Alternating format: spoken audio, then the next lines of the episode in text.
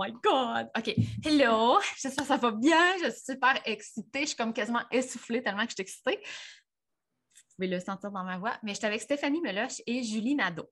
OK. Ça, là, c'est de leur bord. C'est, euh, tu sais, comme si tu veux te sentir euh, comme dans un amour inconditionnel, entoure-toi de ces deux femmes-là. C'est pas mal, c'est pas mal ça que ça fait. OK? C'est, euh, en fait, je les ai rencontrées dans le groupe à Julie. Ben, en fait, je les ai rencontrées, mais Stéphanie, elle ne me connaissait même pas. Fait que moi, je l'ai rencontrée, mais pas elle. je l'ai rencontrée parce que Julie, elle a un groupe de unschoolers. Oh. C'est Unschooling au Québec. Je vais mettre le lien si c'est quelque chose qui vous intéresse c'est de l'aide gratuite, du support pour ne pas te sentir extraterrestre dans ton expérience de homeschooling, pour aller chercher du support, pour aller voir des gens qui font la même chose que toi.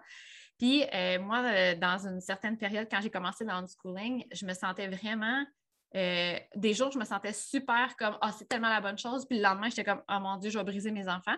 Fait que j'ai été chercher de l'aide dans son groupe, ça m'a tellement, tellement aidé. Puis Julie et Stéphanie, c'était les deux personnes qui répondaient à mes questions puis qui m'ont vraiment aidé. Fait qu'aujourd'hui, puis les deux, dans le fond, euh, ont maintenant des jeunes adultes, ils ont, beaucoup d'expérience dans ce processus-là de déconstruire, de défaire les structures, puis de laisser l'enfant vraiment émerger euh, par sa propre guidance, dans le fond, par, ses intérêts, sa curiosité. Et c'est ce qui fait que je pense qu'il y a vraiment une belle sagesse à partager. Fait qu'on va parler aujourd'hui, oui, de homeschooling pour les enfants, mais aussi de, moi j'appelle ça du homeschooling pour les parents, pour les adultes. Euh, parce que je pense que c'est une conversation qu'il faut avoir. Fait que, euh, puis si vous voulez rentrer en contact avec elle, je vais mettre tous les liens dans les notes euh, du podcast. je suis certaine que vous allez vouloir aller leur parler. Fait que, on commence-tu par, ben, peut-être juste commencer par présenter votre, ben, où vous en êtes présentement. Là. Genre, qu'est-ce que vous faites? sur quoi vous tripez, sont où vos enfants, tout ça. Qui qui veut? Vas-y, Stéphanie. OK, ben, euh, moi, ben, mes enfants, euh, j'en ai, moi, je dis que j'ai comme deux générations d'enfants. J'ai des, des, enfants de 10 ans et 12 ans, puis j'en ai deux grands de 17 et 19 ans. Donc, euh, donc il m'en reste deux qui sont en obligation scolaire. puis, on vit notre vie au gré des journées et tout ça. Moi, j'ai une entreprise euh, qui, vient d'être prise par mon conjoint. Euh, je reste quand même propriétaire et là, je suis en train de me lancer euh, dans une autre entreprise en ce moment même. Donc, un nouveau bébé. C'est là que j'en suis, oui. je ne sais pas, là, mais ce sera pas long, Julie, mais je ne sais pas si c'est comme ça pour tous les parents unschoolers. Mais plus on apprend à laisser libre nos enfants de suivre leurs intérêts, on dirait que les parents aussi, on a comme le goût de suivre nos propres intérêts. Puis c'est pas rare de voir des parents unschoolers avoir une entreprise. Hmm. C'est vrai. Right? Euh, fait que il y avait quelque chose que je voulais dire à propos de Stéphanie. Je me rappelle plus. En tout cas, ah oui, c'est ça, deux générations. Je ne savais pas que tu avais des plus jeunes aussi. Oui. Puis est-ce que tes plus grands, euh, ça a été euh, style unschooling depuis le début ou ça a été un, comme un, processus là, de euh, ça a été un processus qui est quand même rapide parce que moi, je suis comme ça. Quand je décide quelque chose, euh, je le fais du jour au lendemain. Je pense qu'on se ressemble beaucoup, euh, les trois, comme ça. Oui, on dirait. Mais c'est ça. donc, non, mon fils, mon, fils aîné a fait une entrée à la maternelle. Ça a duré quelques jours. Ça n'a pas fonctionné. moi, j'étais choquée du système et de plein de trucs qui sont arrivés. J'ai même écrit à la ministre de l'Éducation, à, tout le monde, le maire et tout ça à ce moment-là. Bref, ça a fait qu'on l'a retiré. Je me suis dit, je vais faire la maternelle à la maison au départ. Puis finalement, j'ai découvert la, communauté d'école maison. Donc, c'est resté euh, pour tous les enfants. Et on a fait l'école à la maison classique avec lui jusqu'à ses 9-10 ans. Donc, il y avait mon, son, frère de, qui a deux ans plus jeune que lui qui a suivi aussi. Par contre, on a essayé des méthodes, euh, Charlotte Mason, euh, par projet. on a exploré un peu. Puis plus ça allait, plus ça allait vers du libre. Puis c'est mon fils qui nous a poussé à faire du unschooling. Wow. Euh, en fait, moi, le unschooling, pour moi, c'est mon école à moi parce que j'ai tellement appris comme personne, comme individu. Euh, puis c'est ça, mon fils, c'était... Là, là, je vous en parle parce qu'il m'autorise à en parler parce que parce qu'il veut que les gens sachent qu'est-ce qui s'est passé, mais euh, il était diagnostiqué comme étant un TDA. euh, troubles de position sévères, anxiété sévère, il y avait des tics nerveux, euh, d'autres symptômes assez rough, de la violence. C'était rendu violent chez nous. je pleurais souvent, ça ne fonctionnait pas. Et jusqu'à ce que je découvre l'unschooling, j'ai lu pendant, pendant un bon bout de temps quand même. Et puis, j'ai fermé les cahiers un jour et j'ai dit à mes enfants, ma plus jeune était jeune, elle était quand même, elle avait un an, par exemple. Mais j'ai dit aux enfants, je me suis trompée. Euh, tout ce que je fais avec vous pour l'école maison, je me suis complètement trompée. Et euh, à partir de maintenant, vous allez manger aux heures que vous voulez, vous allez manger ce que vous voulez, vous allez vous coucher à l'heure que vous voulez. Il n'y aura plus de cahier si vous ne voulez pas d'en faire. On va apprendre comme vous voulez et that's Donc, ce euh, c'est pas nécessairement un conseil que je donne à tout le monde parce que c'est rough là, d'y aller comme ça. Parce que moi, avant, j'étais un parent, moi je le dis, j'étais un parent méchant. J'étais euh, très sévère, très strict. Euh, je, répétais ce que j'ai vécu, en fait. Donc, quand j'ai fait ce changement-là, ben, on a eu une transition de plusieurs mois où les enfants ont testé ça. Alors, ils me répondaient bête, ils me répondaient, puis là, à chaque fois qu'ils me répondaient bête, j'arrivais pour leur dire, hey, parle-moi pas comme ça, puis là, je me disais, hum, c'est exactement ce que moi je leur disais, tu sais. Ferme tes affaires, viens manger, tout ça. Fait qu'ils répétaient tout ce que je leur avais fait, tu sais. Fait que je laissais pas passer ça, mais j'étais plus dans le, je m'excusais de, leur avoir parlé comme ça, je leur disais que c'était pas correct et tout ça. Fait que ça a pris vraiment une année là, euh, où ils ont vraiment euh, testé au maximum les limites. Ils se sont dit, on va en profiter pendant que ça dure parce que ça ne durera pas. Ils ne croyaient pas. Et ça a été euh, une mini-dépression pour moi parce que j'ai réalisé que je ne connaissais pas mes enfants. Puis j'ai réalisé aussi qu'on n'avait aucun, aucun lien de connexion. J'étais que l'autorité et eux, ils, ils obéissaient, tu sais. Donc, ben, euh, Est-ce que euh, j'ai deux questions pour toi. La première, c'est que quand j'ai commencé à, regarder le unschooling, euh, le message était beaucoup de regarder ce que c'est quoi les intérêts de nos enfants, puis d'essayer de, les nourrir, puis d'offrir des opportunités pour poursuivre ces intérêts-là. J'ai fait un saut parce que je ne savais pas c'était quoi leurs intérêts. Mmh. C'était ça qui aussi. C'est ça. T'es comme, je pas, Ouais. Je connaissais pas leur personnalité, je connaissais rien, puis il n'y avait aucune confiance en moi. Ils ne croyaient même pas que je leur disais que je leur donnais la permission. Donc, euh, mm-hmm. ça, a été, ça a été difficile pour moi. Euh, puis c'est moi qui ai travaillé le plus pendant une année là, à travailler à, mon enfance, à moi aussi. Mm-hmm. Euh, donc, ben, puis les, il y a aussi le, je dirais, les conditionnements de, de, de la société qui nous dit comment être un parent. Un parent qui aime ses enfants, c'est un parent qui encadre ses mm. enfants. Puis pour nous, encadrer, c'est être sévère et avoir des limites, des limites et règles. Oui, exactement. Moi, j'ai fait le 1, 2, 3 magique chez nous quand mon, oh, fils oui, était petit. Mm-hmm. Et puis, je, pleurais. Je pleurais, puis on a eu de l'aide du CLSC, puis, euh, puis elle, a disait il faut que tu sois. Euh, 1, 2, 3. 1, 2, 3 magique, je ouais. dis, un air perfect, c'est c'est une règle qu'on donne aux enfants. On dit, par exemple, euh, tu viens t'asseoir pour manger, puis je compte jusqu'à trois. OK. à trois, il y a une conséquence.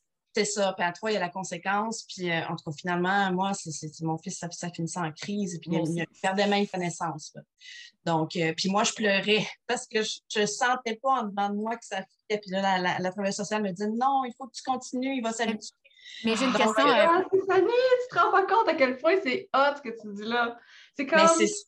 Je me souviens de vivre ça, moi aussi, là, le comme. Je me souviens, je l'ai fait, je l'ai utilisé ça, mais je ne savais pas que ça s'appelait de même, une certaine période.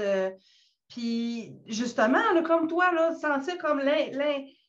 En dedans, ça dit Mon Dieu, je ne peux pas faire ça, je pleure, mon fils pleure, ça ne marche pas.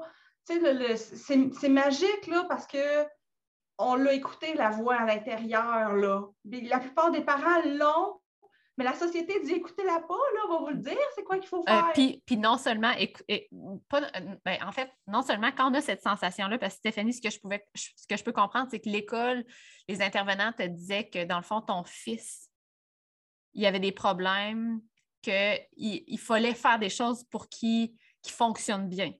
Mais toi, dans ta tête, dans ton cœur, sûrement que tu disais mon enfant il est correct, c'est juste qu'il ne fit pas dans le système. C'était la garderie, en fait, parce qu'il n'est pas allé à l'école. Donc, à la garderie, quand il est allé à la garderie juste avant la maternelle, euh, ils avaient des petits bonhommes, bonhomme vert, bonhomme jaune, bonhomme rouge, selon leur journée. Euh, je trouvais ça déjà choquant. Puis mon fils a eu des bonhommes noirs. Donc, euh, il a même été suspendu. L'éducatrice était dépensée, puis c'est pour ça que j'avais fait appel à une travailleuse sociale qui était allée à la garderie, puis elle, elle m'avait dit la gardienne, elle n'a pas d'expérience. Ton fils, il n'a pas de comportement problématique, il, est juste, il a juste besoin de plus d'encadrement. Donc, ben, finalement, la gardienne, elle a fermé la garderie juste pour ne pas avoir mon fils. Oh my God! Oui, donc c'était, c'était assez. Fait que là, moi, j'étais assez désespérée, puis la travailleuse sociale, elle venait chez nous, puis elle continuait et tout ça. Mais, mais moi, ce qui a fait que j'ai, été capable de penser par-dessus ça, puis de, de, me dire, ben, ça, ça n'a pas de bon sens, c'est moi que je vais écouter plutôt que, que tous ces messages-là. Ça a pris des années après ça quand même. Ça a été, je pense que c'est peut-être différent pour chaque personne, mais moi, ça a été vraiment de, d'accepter que mes parents, la façon qu'ils m'ont éduqué, c'était pas correct. Mm-hmm. Et je pense que si on l'accepte pas, parce que je pense qu'il y en a beaucoup qui renient ça, parce qu'ils se disent, si je dis que c'était pas correct, euh, ça veut dire que je suis comme une victime. Ça veut dire que, que mes parents, puis il y en a qui ont encore, moi j'ai une relation sociale avec mes parents, mais il y en a qui ont encore une relation avec eux. Fait, de dire ça, c'est pas correct, euh, c'est comme si je leur dis que c'est de la chenoute tout ce qu'ils ont fait, que j'ai pas été bien éduquée ou quoi que ce soit. Moi, il a fallu que je me dise, OK, c'est pas correct ce qu'ils ont fait, certaines choses, pas tout, mais certaines choses. disons, euh, disons que la, le consciousness, là, la façon qu'on est conscient présentement, c'est beaucoup plus élevé que dans l'époque de nos parents. Fait que, tu sais, euh, puis ici, ce que, ce que, on n'est pas en train de dire que si tu fais la, règle de 1, 2, 3, tu es méchante. Ce qu'on est en train de dire, c'est que nous, dans le fond, on est interpellés par une façon plus consciente, plus, euh, plus en respect avec l'enfant. Puis l'idée, c'est, puis tu sais, jamais, jamais qu'on va être à une place qui est parfaite, qui est meilleure. C'est juste que nous, dans le fond, on a décidé de prendre ce processus-là. Puis quand, on, quand on dit que les parents, sais, moi aussi, moi, mes parents, je les idéalisais, là, tu sais, comme ça a été les meilleurs parents, puis ils nous ont encadrés, puis moi, je m'imaginais faire la même chose. Mais l'idée aussi, c'est de se dire que, dans le fond, nos parents, ils ont fait du mieux qu'ils pouvaient avec ce qu'il y avait. Nous, on a plus. On est capable de mieux faire, tout simplement. C'est ça, c'est important ce que tu dis parce que je l'ai vu sur les groupes d'unschooling, les gens, ils veulent pas le reconnaître parce qu'ils veulent pas blâmer leurs parents, mais c'est pas une question de les blâmer. Non. Mes parents, ils ont fait euh, ce qu'ils ont pu avec les connaissances qu'ils avaient à mm-hmm. l'époque. Ils mm-hmm. suivaient les, conseils du médecin et tout ça. Fait que c'est juste pour se faire une séparation, je pense, puis de dire que là, on, va vers d'autres choses. Nous, on fait des choix différents, puis euh, c'est ça. Fait que Bon, euh, de un, merci. Tu diras merci beaucoup à ton garçon de, de, t'avoir permis de, partager ça parce que je, j'ai l'impression qu'il y a beaucoup de, parents qui s'en vont vers le unschooling parce que ça ne fit pas à l'école ou à la garderie. Pas juste pour une question de valeur, c'est qu'on laissait parce que c'est comme notre on est sur l'autopilote. On a des enfants, ils vont en garderie, ils vont à l'école, ils ont hâte parce qu'à la garderie, ils parlaient de quand ils ont 5 ans, ils vont Tu sais, comme c'est, on est sur l'autopilote. Puis là, de manière, c'est comme si on frappe un mot. Oh, OK, ça fonctionne pas bien. Puis là, c'est, c'est, là qu'on commence à regarder la situation, puis nos valeurs, puis comment on veut voir nos enfants évoluer là-dedans. Puis là, c'est là que ça devient en conflit un peu. Je ne sais pas, est-ce que vous connaissez beaucoup de, parents qui ont commencé le, le unschooling sans avoir eu de confrontation comme ça avec les enfants, que ça ne fonctionnait pas? Oui? Moi, je connais des familles, c'est les, premières familles que j'ai rencontrées euh, qui n'appellent pas ça du unschooling parce qu'ils ne connaissaient pas ce nom-là, mais euh, que leurs enfants ne sont jamais allés à l'école et que dès, dès que les enfants sont nés, euh, ils étaient là-dedans, dans la bienveillance, le respect de l'enfant, le respect du rythme. Ça a commencé, ça continue de façon naturelle. Donc, wow. Donc, c'est ça, quand, moi j'ai fait la transition, ben, c'était des familles comme ça que j'avais pour modèle. Fait eux, ils ne comprenaient pas nécessairement euh, le, gros changement que moi j'avais. Ou le deschooling. La, la, la, transition, ça, eux, ils ne connaissaient pas. Puis, puis, mon Dieu, moi, en tout cas, ça a été la période la plus challengeante de ma vie. J'avais l'impression, c'est ça, à chaque jour, je me disais, ah là, ça va bien, c'est la bonne voie, continue tam. Puis le lendemain, tu brises tes enfants, ça n'a pas de bon sens. Fait que d'avoir du support de gens comme vous autres qui ont vécu cette expérience-là et qui rendent le tout normal. Moi, le mm. normaliser la chose, c'est ça qui m'a fait le plus de bien. Me faire dire, c'est correct, Tam, le processus est normal, tu es dans la bonne voie. C'est pas supposé d'être parfait. C'est correct. Mm. Exactement. Ça, ça fait Ça, c'est un, truc en éducation, quel que soit le modèle d'éducation, hein, qu'on ne donne pas assez, on, on, dresse souvent des portraits qui sont super positifs. Oui, mais c'est beau. Puis même moi, je l'ai fait au début du unschooling, je disais, oui, mais c'est simple. Parce que moi, dans ma tête, c'est une fois que j'ai pris ma décision, c'est réglé. Mais, mais c'est pas si simple que ça, là, tu sais c'est pas, c'est pas beau, c'est pas. Il y a les blogs aussi, tu sais, qui on montre toujours le plus beau au départ. Fait que les mm-hmm. gens ont, tendance à penser, oh, mais on fait bien trop de trucs, on, on, fait plein de sorties, ça va donc bien bien chez nous et tout ça. Mais, mais dans on n'a jamais de crise, ça va bien, il n'y a pas de chicane. Mais, mais quelle que soit l'éducation qu'on choisit pour nos enfants, on a les mêmes journées de schnout oui. Euh, les mêmes journées où on pleure, on crie, où on est fatigué. Fait que c'est exactement la même chose. Ça, c'est sûr que dans le unschooling, c'est une chose que, que, les gens ont besoin de savoir quand ils s'engagent là-dedans, c'est que ça ne sera pas magique. Tu sais, la petite phrase qui dit c'est comme des vacances, c'est un petit peu une métaphore. Euh, non, c'est vrai. Mais c'est donner une idée, c'est ça, ça donne une idée, mais c'est pas. Euh, non, mais c'est vrai, c'est comme des vacances. Sais-tu pourquoi? Parce que quand tu pars avec tes enfants en vacances, là, c'est comme ça aussi. Il y a des crises, on se couche tard, ils se lèvent tôt, ils se font réveiller, ils sont fatigués. Ils ont mangé trop de sucre. c'est ça, c'est comme ça, nous. Pour vrai, on est tout le temps en vacances, mais c'est ça. Moi, je ne suis jamais partie en vacances avec mes enfants où on s'est reposé, puis qu'on était, on était toutes corrects, puis que c'était les rainbows and butterflies. C'est ça la vie avec des enfants. Oui. Bon. Ah on a beaucoup, beaucoup de traumatismes, puis de, les croyances qu'on a, tout ça, là, oui, euh, on a vécu avec nos parents, puis on a intégré plein de choses, mais on a aussi tout plein de petits traumatismes, puis d'intensité de, émotionnelle qui, qui, qui, qui, éclatent dans, notre, dans nos relations avec nos enfants. Puis ça, ben, ça prend du temps pour aller comme calmer tout ça, puis réfléchir, les amener à la conscience, réfléchir, qu'est-ce que je fais avec ça, comment je ferais, comment je vais faire différemment. C'est une grosse job d'aller guérir tout ça pour justement être plus comme plus dans, la connexion avec l'enfant que la réaction à l'enfant. Bien, je pense que pour ça, puis je pense que Julie, tu es la bonne personne pour. Euh, puis j'aimerais ça aussi que tu nous dises ton parcours, là, mais euh, quand on avait jasé, je t'avais dit, moi, que c'est avec le Human Design que j'ai compris qu'on était tous différents, puis il fallait que j'enlève mes, lunettes de ma propre expérience pour essayer de comprendre mes enfants, puis de juste voir, mm. les enlever, puis de voir pour, pour vrai qu'est-ce qui était elle. Euh, parce que, tu sais, maintenant, je, donne souvent cet exemple-là, mais moi, je suis une personne qui a beaucoup d'énergie, ce qu'on appelle le manifesting generator en human design.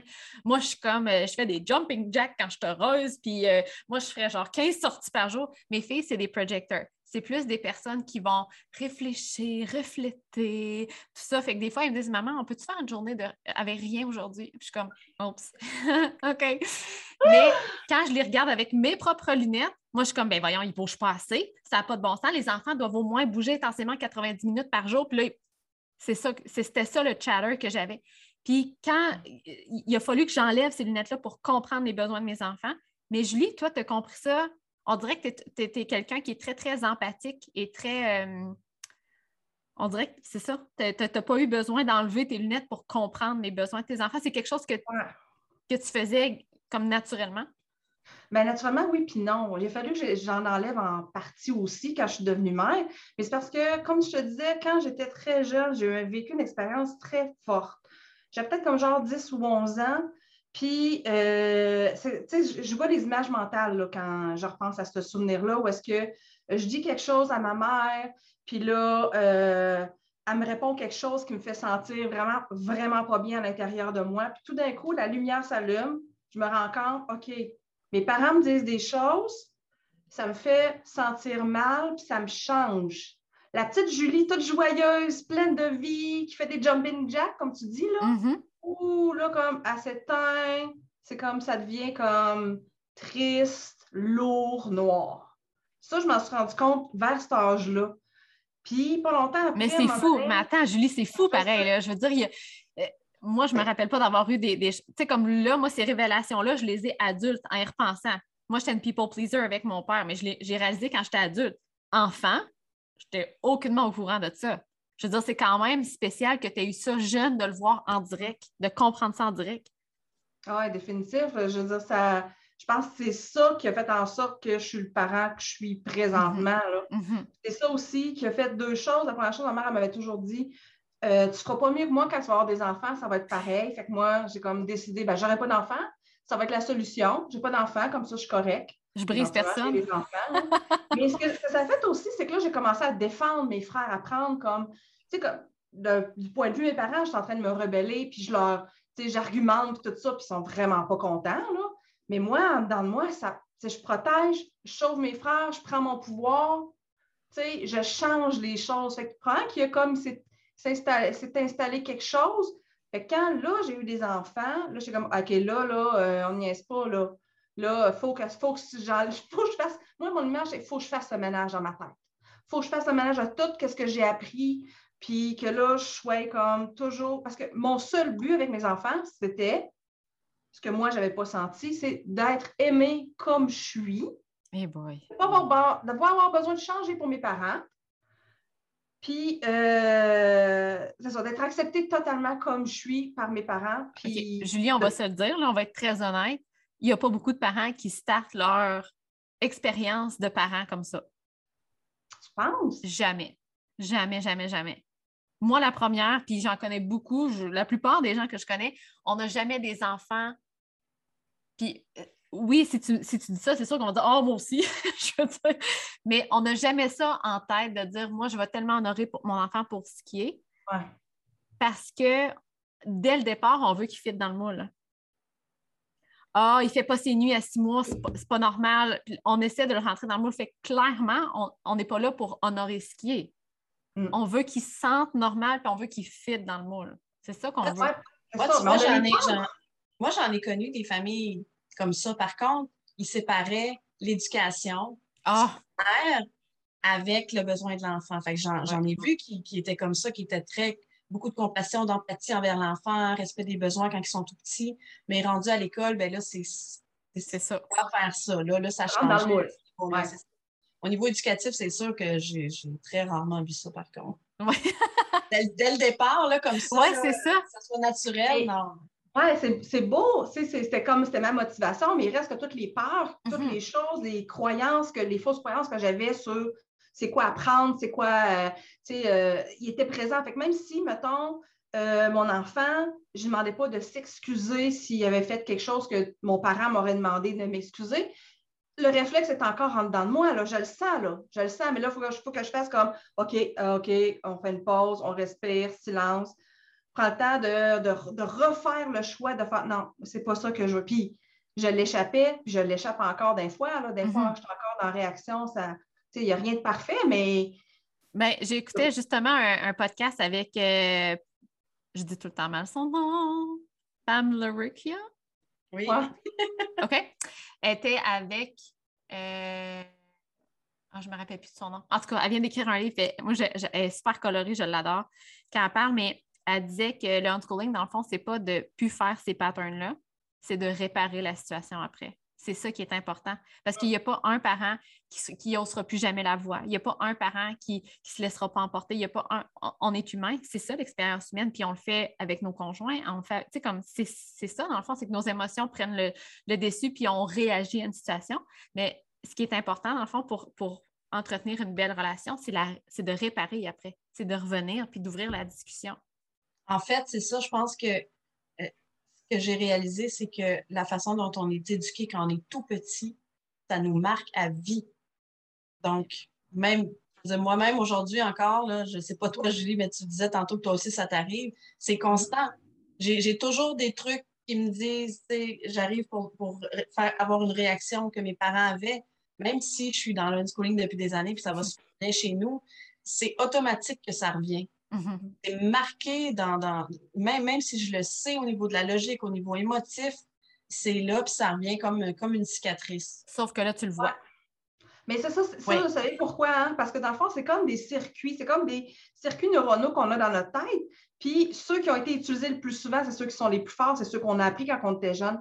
Fait que ça demande du temps à justement de ne pas utiliser ces circuits-là pour faire en sorte qu'ils rapetissent, puis en créer des nouveaux, puis faire grossir des nouveaux. Fait que physiquement, dans le cerveau, là, ça demande des, des changements physiques. Fait que c'est pas rien, ça, là, c'est de la neuroplasticité. Là. On s'entend que. C'est pas du jour au lendemain que ça va se défaire. C'est ça, c'est en plein ça. Bon, là, Julie, on a sauté par-dessus, mais raconte-nous ton processus, puis qu'est-ce que tu fais dans ce temps-ci? Qu'est-ce, comme, qu'est-ce qui t'alimente? Je sais, parle de toi, n'importe quoi. Mais... Oh my God! Euh, qu'est-ce qui m'alimente? Qu'est-ce que je fais? Ben là, moi, mes enfants sont rendus de jeunes adultes. J'en ai un de 20 ans, j'en ai un de 23 ans. Euh, ils ont été... Puis le processus vers l'unschooling s'est fait parce que moi aussi, mon premier Benjamin, il a été à la maternelle il a été comme le début de la première année, puis là, on a retiré. Puis on faisait des cahiers au début aussi, là, euh, les premiers temps, parce que j'avais aucune idée. L'unschooling n'était même pas sur mon radar à ce moment-là. Puis progressivement, à force, dans... parce que ma première réaction, quand j'ai entendu parler d'unschooling, puis j'ai vu une famille ici dans ma région qui faisait, c'était comme Oh, what the fuck, c'est quoi ça? Moi aussi, j'étais comme Bande de granos, c'est bien trop intense! Je suis rendue, je ça. mais tranquillement, justement, j'ai élargi mes sources. J'ai lu des affaires, tout ça. J'ai même, même, même été, je pense, deux ou trois ans à Toronto pour des conférences en schooling. Je pense que c'est Pam qui, qui, qui les organisait pour élargir. Puis là, là, où, là, j'ai comme, ça a fait le déclic. La bienveillance que tu fais avec tes enfants, moi, j'appelle ça de l'amour inconditionnel. Mm l'unschooling, c'est comme, c'est la continuité de ça, mais à travers les apprentissages. pour moi, ça a été comme, c'est comme ça que ça, ça s'est fait. quand j'ai comme catché ça, tu sais, là, il mais il a fallu quand même que, faut, faut lire, il faut faire du travail sur nous-mêmes parce que, ou sinon. Euh, ben, du travail pour, pour sur nous-mêmes, puis, euh, ben, connaître, voir, voir des gens qui le font, connaître c'est quoi le unschooling parce que c'est tellement différent que la première chose que tout le monde qu'on va faire, c'est qu'on va juger ça. Et mon Dieu, ça n'a pas de bon sens, il n'y a pas de structure. C'est sûr que les enfants, ils vont, ils vont être en retard, ils ne seront pas capables d'apprendre. C'est ça notre premier jugement, parce qu'on est habitué d'être dans la structure, d'être encadré, d'avoir une certaine sécurité. À quatre ans, ils apprennent ça en prématernelle, puis là, à maternelle, ils apprennent, tu sais, comme on est habitué là-dedans. Puis là, quand on, on voit l'unschooling, es comme, OK, on est laissé à nous-mêmes, les enfants, on les laisse. Puis même, moi, la, première, je pensais que c'était comme un peu de, pas de négliger les enfants, mais un peu, tu sais, de les laisser à eux-mêmes, l'enfant. Puis j'étais comme, mais voyons, comment un enfant peut apprendre s'il est laissé à lui-même? C'est pas ça, l'unschooling. Moi, pour moi, puis, tu sais, vous pourrez peut-être euh, dire votre façon de, votre perception, mais, tu sais, moi, pour moi, c'est de prioriser la relation. Puis quand l'enfant est nourri, il va apprendre par lui-même quand on est proche de l'enfant, on peut avoir les discussions. Euh, tu sais, ça, j'en parle souvent, mais tu sais, mettons sur l'alimentation, c'est quelque chose que ça, des parents, c'est anxiogène de, d'enlever nos, nos crocs, là, puis de dire, bon, ben, tu manges ce que tu veux. Moi, je pensais que ma fille allait manger des crottes au fromage, des Cheetos, genre trois fois par jour. J'étais comme, c'est pas vrai, là. Elle va être rendue, euh, genre, euh, orange tellement qu'elle va manger mal, ça n'a pas de bon sens, mais tu sais, c'est qu'il y a des conversations aussi qui se passent c'est ça qui me manquait. Je ne comprenais pas, c'était ça qui manquait, la connexion, la conversation. Je n'avais pas bien compris c'était quoi le J'avais juste compris en surface, le retrait de la, structure. Mais ben, je pense qu'aussi, on est éduqué à faire confiance aux autorités mm-hmm. depuis qu'on est tout petit. On est, même avec nos parents, on est, on est éduqué à ne pas s'écouter. L'enfant, il a faim. Non, tu vas attendre. Le repas, c'est dans une heure. Euh, là, j'ai envie de jouer. Non, là, il faut que tu ramasses parce que c'est le dodo. Constamment, c'est du micromanagement tout le temps, tout le temps de l'enfant. Après ça, à l'école, c'est la même chose. Dans la société, c'est toujours la même chose. Tu n'as pas le droit d'aller là, tu n'as pas le droit de faire ça, il faut que tu arrêtes. Là, tu, parles, là, tu parles pas. Puis, donc, on n'a plus la confiance en nous. On ne plus, on se fait plus à notre propre ressenti. Moi, ça, je l'ai appris avec mon fils Thomas qui a une maladie génétique rare. Donc, quand il avait, quand il était tout petit, il a besoin de sodium, lui, parce qu'il y a un médicament qui permet de garder le sodium dans son sang. Donc, il euh, fallait le supplémenter en sodium au début, l'enfant jusqu'à un an avant qu'il mange. Alors, les médecins nous ont dit, l'enfant, l'être humain, euh, il sait quand il va en avoir besoin du sel. Donc, il me disait, vous donnez des aliments, vous donnez la salière, vous donnez ça à votre enfant, puis vous le laissez aller. S'il a le goût de manger des bananes, peut-être parce qu'il y a un manque de potassium, donc c'est riche en potassium, ça se peut qu'il a vers la banane, qu'il veut en manger 10 par jour. Donc, donc quand j'ai compris ça au niveau euh, Non, mais attends, c'est pas le message que la plupart des, euh, professionnels vont dire. C'est vraiment cool, ça. Oui, puis j'en ai vu des spécialistes pour la maladie de mon fils, puis ma plus jeune, elle a la même maladie.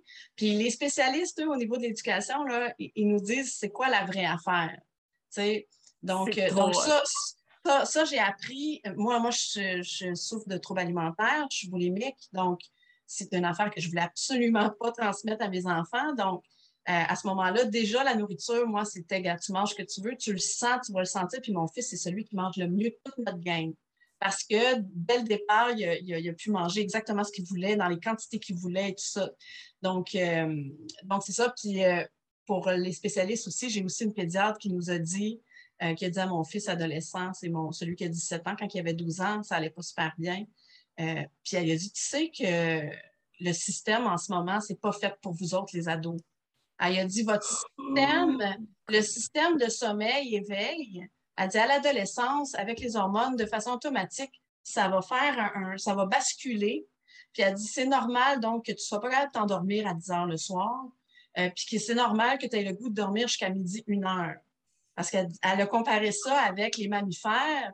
Elle dit, par exemple, chez les loups, euh, a dit les adolescents, il faut qu'ils s'en aillent ailleurs, pour la reproduction, pour que pour, pas qu'ils se reproduisent entre eux, tout ça, pour la diversité génétique. Donc, elle dit leur système change. Comme ça, quand les autres dorment, ben, eux, ils partent explorer, puis là, ils vont finir par former un autre clan ailleurs. Fait qu'elle disait, les adolescents, c'est la même chose. Fait que là, elle a dit, t'es chanceux. Elle dit, profite-en, dors tant que tu veux. Puis elle a dit, maman, elle dit, c'est pas de la paresse, c'est pour, je savais déjà d'instinct mm-hmm. ça à ce niveau-là, mais, mais elle dit, elle dit laissez-les faire ce qu'ils veulent et tout ça. Fait que. Wow. On est tellement une société qui dit. Qui dit tout qu'est-ce qu'on devrait faire, tout ça, puis on n'est jamais comme vraiment à l'écoute. C'est ça des fois que je trouve. Tu allaites ton enfant, tu l'allaites à demande, autant qu'il veut, puis tu sais, comme on croit à ça de plus, de plus en plus. Là, ça... Mais à un an, t'es mieux d'arrêter. Mais là, c'est ça, oui, aussi. Ou, tu sais, à un moment donné, là, quand c'est rendu la, la, bouffe, là, ah non, là, c'est comme c'est le parent qui décide parce qu'on a des peurs, puis on ne les remet pas en question. C'est comme, ah, on avait confiance que là, il allait pas se laisser crever de faim en demandant le. Puis là, tout d'un coup, là, c'est comme, oh, ouais, mais là, ça devient comme, ça devient comme stressant. Puis là, il faut comme, on va chercher des spécialistes, puis on, toutes nos peurs remontent. Là. Mais moi, j'ai mhm. l'impression que c'est juste pour que les enfants cadrent dans la vie des adultes les horaires, c'est comme l'école. Euh, l'école, ça commence à se parler au niveau des horaires des adolescents. Ils disaient qu'ils pourraient peut-être euh, changer l'heure d'arrivée d'école au secondaire d'une heure. Mais là, tu as les, compagnies de transport qui disent ben non, ça ne fonctionne pas. Nous, on ne peut pas faire ça. Euh. Ben, donc, puis on s'entend que ça fonctionnerait pour certains, puis pas pour d'autres.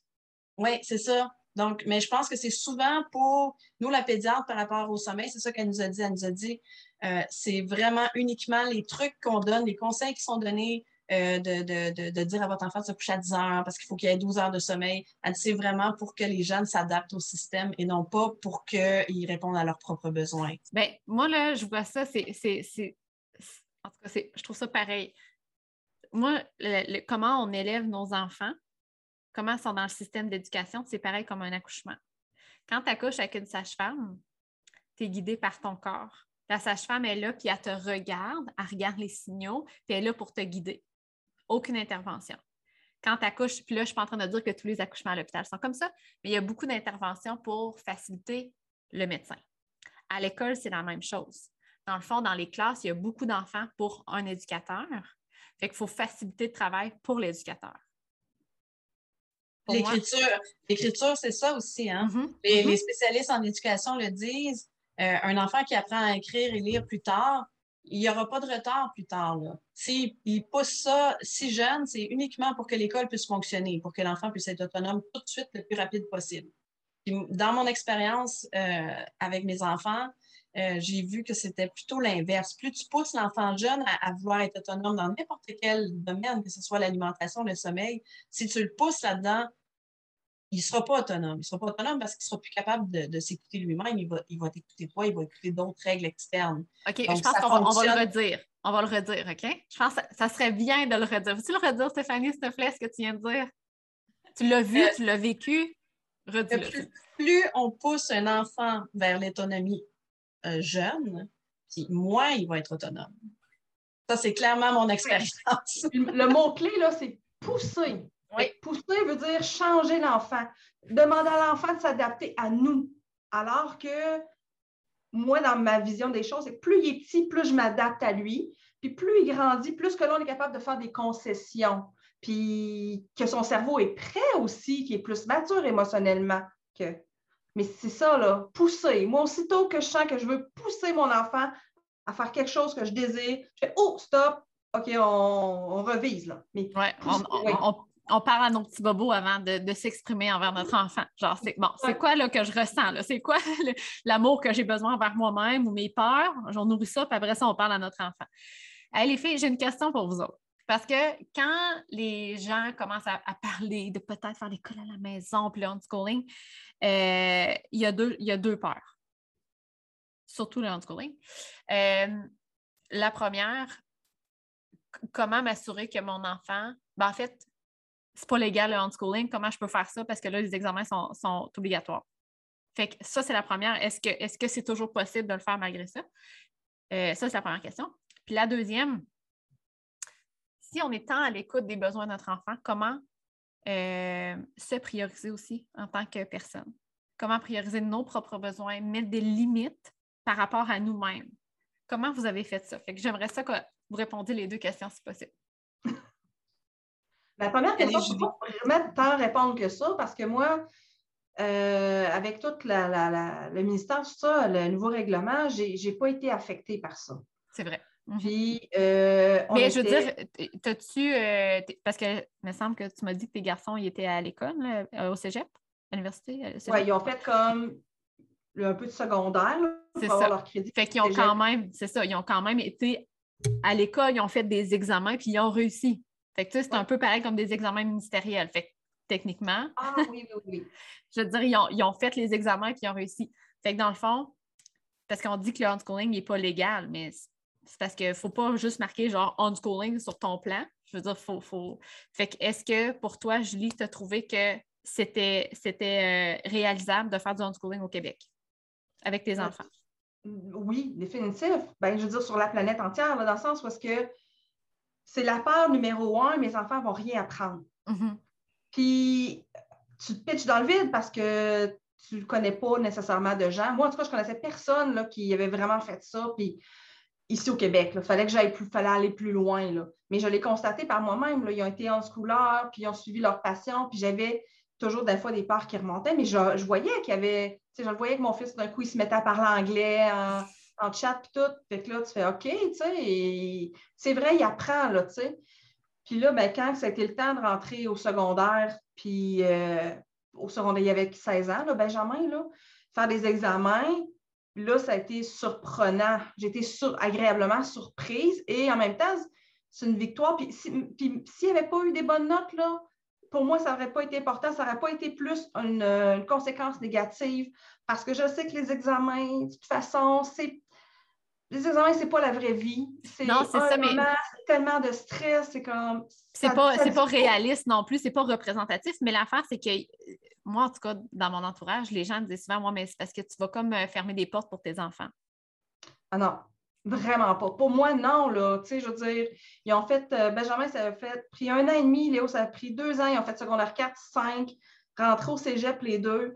Puis Benjamin, lui, il étudie en informatique, il est programmeur maintenant, puis il a fait une technique d'informatique au cégep. à un moment donné, j'avais demandé combien de pourcentage tu penses que tu as appris? En informatique. Là. Je ne parle pas français, les autres, uh-huh. les autres matières, mais en informatique, il m'a dit 5 C'est Ce qu'il a fait dans, en tant que jeune euh, adolescent, là, toute la programmation qui s'est comme pitchée là-dedans au maximum. Là, sa passion. Sa passion, ben c'est ça, il a tellement appris de choses que quasiment rien appris au cégep. Puis il était même mm-hmm. tuteur, euh, je veux mais, dire, je, mais je euh, pense que c'est vrai aussi à l'inverse. Tu sais, mettons, moi, j'ai étudié comme kinésiologue, OK? Oui. Ben, tu sais, j'ai pas été super dans l'entraînement. Ben, tu sais, je m'entraînais personnellement, mais j'ai étudié puis j'avais l'impression de rien savoir quand j'ai tombé sur le marché du travail. Oui. Fait que quand on permet à l'enfant d'être dans sa passion puis de nourrir ça dès le départ, c'est encore plus outillant. Je ne sais pas si c'est un mot, là, mais c'est encore plus aidant pour l'enfant parce qu'il ne sort pas de l'école avec rien, comme j'ai mon cours, j'ai ma formation, j'ai mon diplôme, mais je ne sais pas quoi faire. Ah oui, c'est ça. Puis ça, c'est une affaire, Benjamin me disait, il dit, les jeunes à l'école, ils ne cherchent pas. Ils sont toujours en train de demander au prof, c'est quoi, c'est quoi, où je dois aller. Tandis que, que les couleur, ils apprennent par eux-mêmes, ça vient de l'intérieur. Ils sont habitués à faire des recherches, sont habitués à, à suivre leur curiosité. C'est très différent. Puis en tant qu'employeur, je pense que c'est ça qu'on veut. On veut des, des gens qui ne vont pas être tout le temps en train de nous demander euh, c'est quoi je fais. Ce qu'on appelle des intrapreneurs sont entrepreneurs, mais à l'intérieur d'une entreprise. Hein? C'est pas genre je te dis tout quoi faire puis tu es ma bitch de service. C'est pas ça qu'on veut, là. Personne. Pas des robots, on veut pas des robots, on veut du monde autonome, puis du monde qui. Ça, ben, dans le fond, c'est en tant qu'adulte, des fois qu'on se déscolarise, qu'on recommence à apprendre par nous-mêmes, qu'on on fait ce cheminement-là. Mais oui, là, mm-hmm. tu sais, je le vois pour Léo aussi. Léo, là, en ce moment, il a fini comme sciences de la nature, là. Là, il prend un an de break, puis après ça, il va à l'université. Mais là, là, je recommence parce que je trouve ça tellement beau, les voir, là. Il a été une demi-heure tantôt à me parler de, je me souviens plus du terme, ça m'échappe, mais là, il est à replonger. Là, là il a le temps. il n'est pas à l'école. Là. il a le temps de fouiller, de faire des formations, de regarder des vidéos de, programmation qui durent deux heures. Là, il a le temps. Il a la liberté de faire comme je suis le, ma curiosité au maximum. Moi, je trouve ça tellement beau. Je trouve ça tellement beau. Puis je suis certaine qu'elle apprend plus vite aussi comme ça. Oui. Définitif. Euh, on continue cette conversation-là, puis après ça, Julie, on va revenir avec l'autre question, je pense, parce que le sujet, je, il est vraiment bon. Euh, pour toi, Stéphanie, euh, avec ton expérience, puis là, c'est comme avec tes deux générations, fait que tu vois deux générations, deux, situations différentes avec l'école à la maison. Est-ce que est-ce c'est, possible pour une famille on-schooler de faire du on-schooling au Québec? la première question. Puis de deux, est-ce qu'on brise nos enfants en faisant ça? On, leur ferme les portes en faisant ça? Parce que là, tu sais, ils ne seront pas capables, de, après ça, d'avoir leur diplôme d'études secondaires, puis ils ne pourront pas avoir des, des comme à l'université s'ils veulent. Euh, c'est sûr qu'on peut faire du unschooling encore aujourd'hui. Euh, parce que le unschooling, c'est pas juste euh, pas faire de cahier. Mm-hmm. le unschooling, c'est le respect de l'enfant puis l'accompagnement de l'enfant dans, dans, tout ce qu'il fait. Euh, donc oui, c'est possible. Je dirais que ce qui est plus difficile en ce moment avec le nouveau règlement, ce serait la déscolarisation du parent.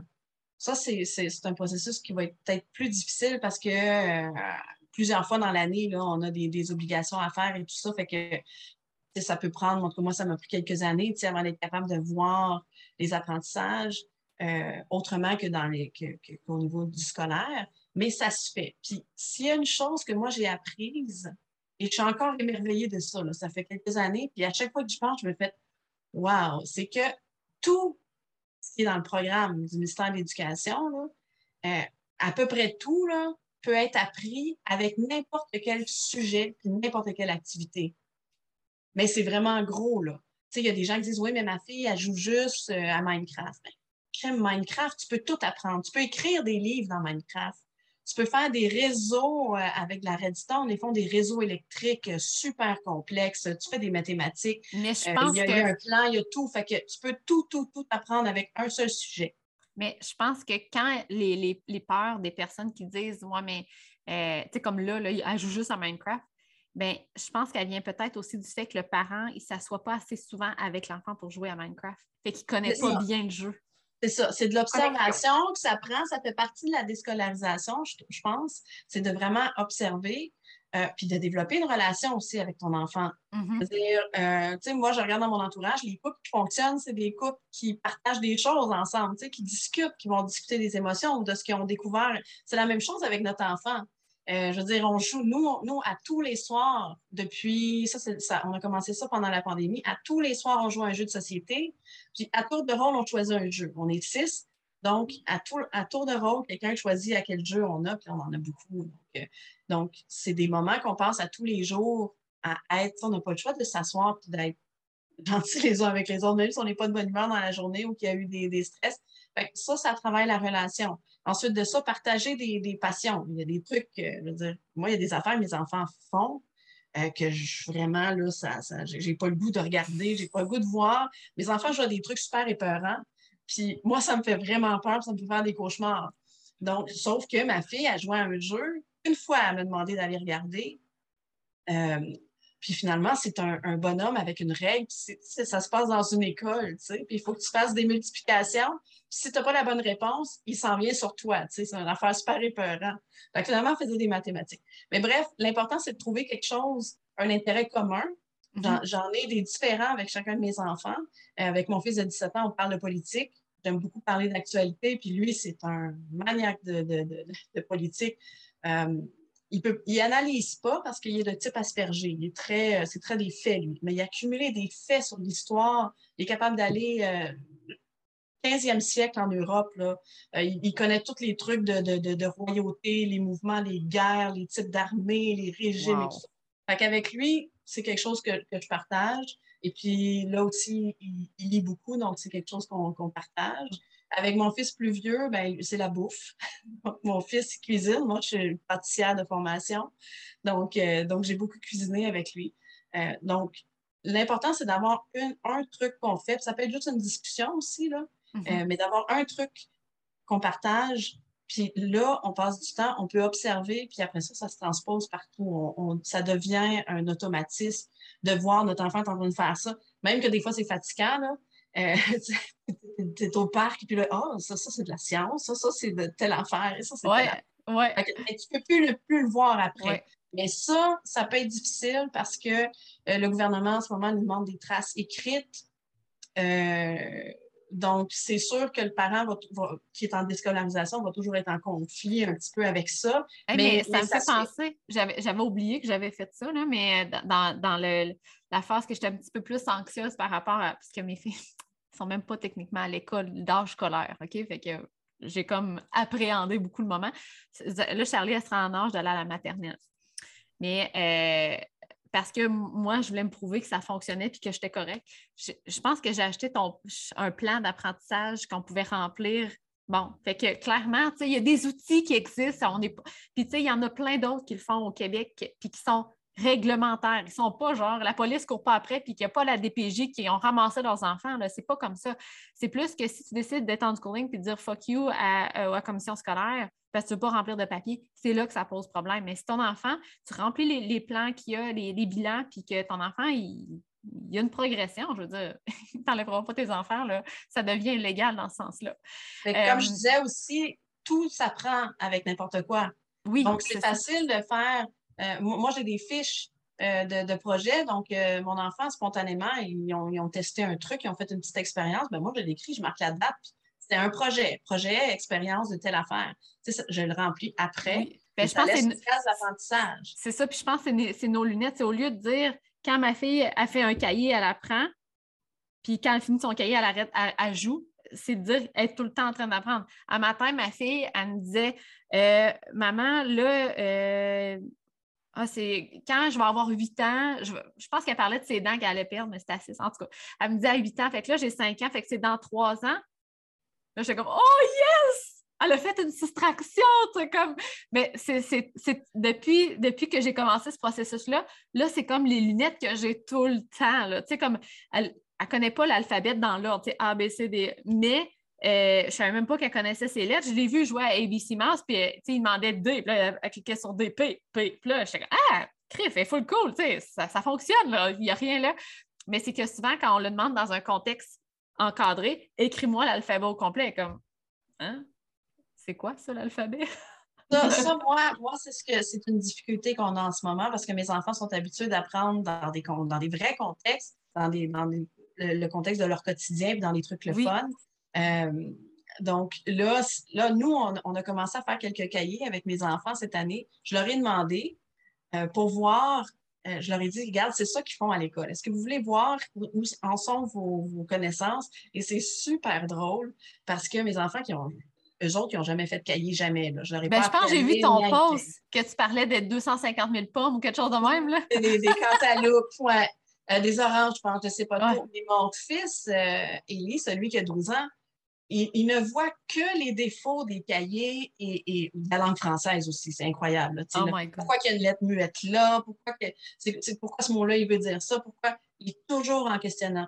Mais ça, oh, euh, il ne fait pas sa feuille, il ne fait pas sa page de cahier, mais il apprend en tabarouette là, pendant qu'il faire ça. c'est juste d'autres façons euh, différentes. Puis le, langage, au niveau scolaire, si je lui dis, sais, une conjugaison, la première personne et tout ça, il me regarde tout croche, sais. Là, quand j'explique qu'est-ce que c'est, il dit, mais pourquoi qu'on appelle ça comme ça? C'est ça. C'est ça. ça. Ça, c'est une difficulté. Puis au niveau des diplômes, euh, moi, mes, mes, plus vieux n'ont pas choisi d'aller chercher le diplôme d'études secondaires parce que justement, ils se sont. Mais ils ont choisi. Ils ont choisi. Ils ont choisi. Puis ils ont fait autre chose. Mon fils de 17 ans, il y a eu, euh, il y avait la, la, la, DEM l'année passée dans son dossier et il a parlé avec la personne ressource. Il a dit, il a, il a expliqué, puis ils ont posé beaucoup souvent la question. Tu sais, ils ont même demandé Ta mère, as-tu dit que c'était important le ah, diplôme? puis, lui, il a, il a dit, ben là, il a dit, moi, la job, je trouve que ça sert à rien. Ça me servira à rien dans ma vie. Euh, puis il y avait un, il y a un plan. Lui, c'est la politique, la science politique, la culture, les langues et tout ça. Donc, il, apprend le japonais, tu sais. Euh, il est bilingue. Euh, donc, il, parle déjà anglais. Puis là, c'est ça, il est en train d'apprendre le japonais. Il veut voyager au Japon. Puis il veut faire un baccalauréat multidisciplinaire en sciences sociales, dans ces trucs-là, sur une base adulte. Fait que là, le monsieur ne savait même pas que c'était possible de à l'université sans le, diplôme d'études secondaires. Mm-hmm. Alors, moi non plus, je ne l'ai pas su au, début, là, je l'ai su il y a quelques années, mais, mais donc, donc c'est tout à fait possible de faire. Mon mm. plus vieux, lui, euh, il a fait un profil art. Donc, pendant ce secondaire, ça a été euh, de la poterie, des bandes dessinées, euh, de la peinture, du dessin, des maquettes. Il a fait des expositions Lego en tant qu'exposant adulte. Euh, donc, euh, donc, puis là, il va entrer à l'université en janvier en art. Donc, euh, puis il n'a pas besoin, il n'a pas son diplôme d'études secondaires, il n'a pas besoin de rien. Là, il est en train de réviser un peu sa grand-mère parce que ça, c'était un, petit peu une lacune, c'était quelque chose qui ne l'intéressait pas. Mais, mais oui, c'est possible, c'est ça. Tout dépendant. C'est sûr, qu'un enfant qui Oui, c'est ça. Puis hein? un enfant qui, qui tripe sur la bio, qui veut être vétérinaire, absolument, on le sait d'avance, tu sais. Puis, de toute façon, même si tu le sais à 20 ans, il est toujours temps d'aller aux études, même après 20 ça, ans. mais c'est pas genre mon enfant, il est on-schoolers, puis là, rendu comme à 18 ans, la claque en pleine face, il n'a pas son diplôme, puis il veut, il veut être médecin. Non, c'est parce que tu le vois comme, dans les intérêts depuis qu'il est jeune. Si ton enfant il est libre, on va le voir. On va le voir, on va voir les thèmes récurrents, puis on a le temps de se. Puis on, ouais, puis on leur donne l'information. Moi, mes fils, mon plus vieux, je, suis allée, j'ai dit, viens, on va aller voir au cégep les portes ouvertes. Tu vas voir les programmes, tu vas voir les trucs que j'en ai avec les autres. Euh, David, lui, ça ne l'a pas intéressé du tout, celui qui a 17 ans. Euh, mais, mais, il est allé lire, lui. Lui, il, lit plein de sujets. Puis lui, il a fait non, je n'ai pas besoin de ça. Puis, euh, non, mais ça. Mais, il faut donner l'info, par exemple. Wow! Qu'un enfant de 17 ans soit 100% certain de dire non, j'ai pas besoin de ça. Ah, puis il a, même, il a même piégé la personne ressource à l'ADM et j'étais très fière comme maman. Ah oui? parce que le monsieur de l'ADM, euh, tu sais, la confiance n'est pas super là. Peut-être pas pour tous, mais le note, en tout cas, il a posé des questions qu'il voulait ah, mais attends, juste, juste pour être certaine que les gens comprennent bien, le DM, c'est que dans le fond, il y a quelqu'un d'attitré au dossier d'une de, de, famille qui fait l'école à la maison pour voir les bilans puis le, les, procès, les processus, voyons, en anglais, les progrès d'apprentissage. Dans le fond, il y avait quelqu'un d'attitré à votre dossier. Il y a une rencontre annuelle. C'est ça. Puis il pose des questions à l'enfant. L'enfant est obligé d'être présent, pose des questions. Donc, moi, il posait des questions pour voir si ce que j'avais écrit dans mes documents, c'était vrai. Tu sais, je l'ai senti.